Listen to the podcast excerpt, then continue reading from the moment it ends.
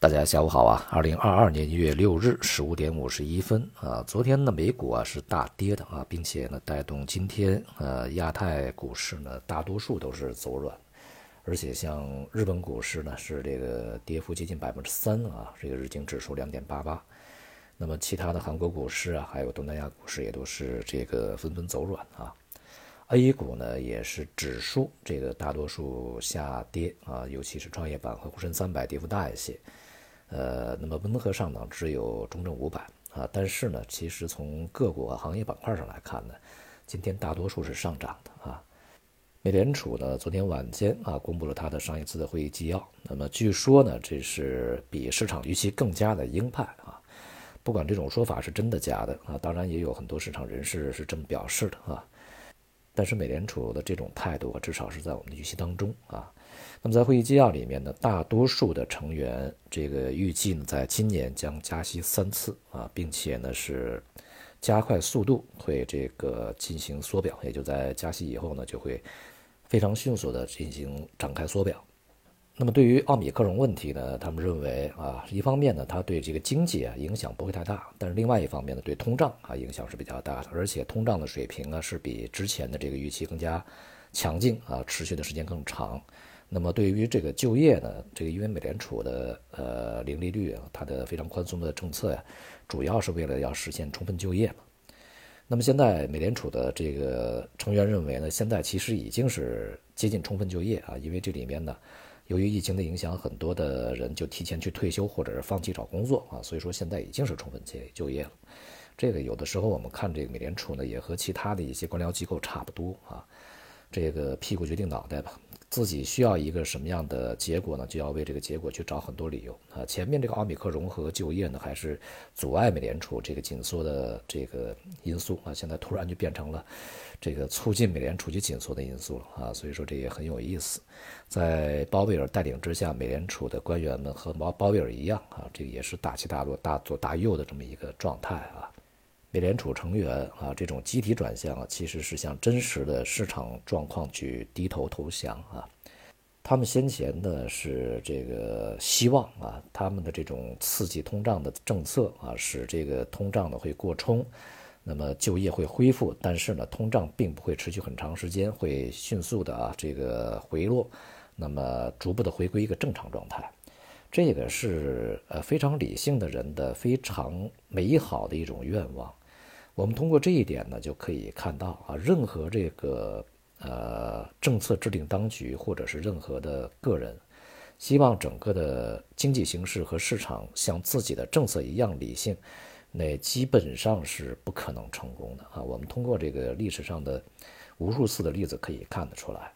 无论是什么应对通胀的这种货币政策，还是说对于市场的一个波动状态的一种这个呃。主观的期望值可能都不会达成啊，因为市场如果知道你政策制定者的心思的话，底牌的话，那么他会这个顺着你那个政策方向去啊行为啊行动。如果他明知道你要去这个容忍通胀上行，那他当然需要顺着一个这个推高通胀或者是追逐高通胀的一个状态去走。那么这种行为呢，反而会夸大通胀啊，这就是一个特别简单的一个市场道理。但是政策政策制定者呢，总是不愿意这个相信这一点啊。那么从这点上来看呢，今年我们的监管当局啊，对于市场，呃，一个这个呃期望呢，是避免这个大上大下和急上急下，是否能够达成啊？其实呢，也是一个这个问号。我们对此呢，也不要有太高的期望值。美国股市呢，在这种情况下啊，这个年初呢大跌，并且呢，在今年我们从这个整个基本面的呃分析上来看呢，就是这种这个紧缩的加剧，它对资本市场，尤其是股市而言呢，绝不是好事情啊。当然，它同时也会带动债券市场的一个大幅的这个调整啊。这两天啊，美债收益率呢也是大幅度的快速上行，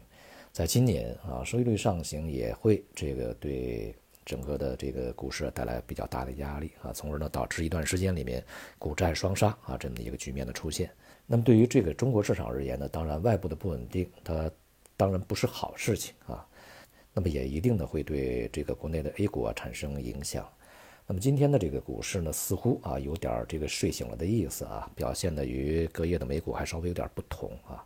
那么昨天这个大幅上涨的这些金融啊啊这些板块呢，今天开始回跌啊，而且呢大消费在今天的下跌也是比较厉害。也就是说，这个即便市场呃很多股票上涨反弹，但是啊大盘蓝筹权重股在今天表现是相当低迷啊，继续的下跌，从而呢拖动像三百五零这种指数大大跌啊。而同时呢，像中盘股这个小盘股表现还不错啊，一些新的一些领域逐步的回稳啊，带动中证五百还是收红的，这个上证指数呢也是温和的下跌。那么今年呢，从指数层面啊，我们这个仍然是强调这个中证五百和上证五指数的它的机会啊，这是我们在内部分析里面呢给大家提供的这个从指数层面要。继续关注的事情，那么这个关注啊，其实是从去年延伸过来的啊。那么今年呢，这个风险仍然是集中在这些这个权重蓝筹。目前看呢，这个确实啊，像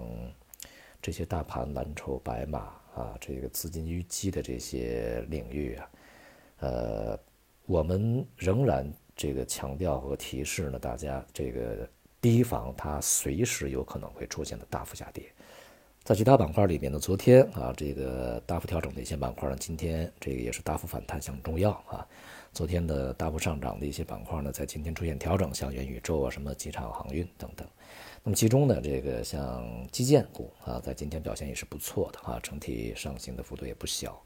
而基建呢，在今年之所以有机会，是因为我们对于整个的基本面去分析过以后啊。那么，在今年为了稳经济、稳就业，基建呢恐怕还会在这个呃年初会提前发力，也就是财政前置嘛。财政前置它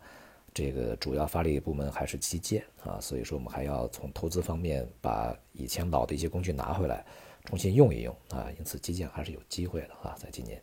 不管怎样呢，从 A 股的角度上来讲，今年是压力不小的，也是不稳定的啊，机会仍然是结构性啊，仍然蕴藏在一些。这个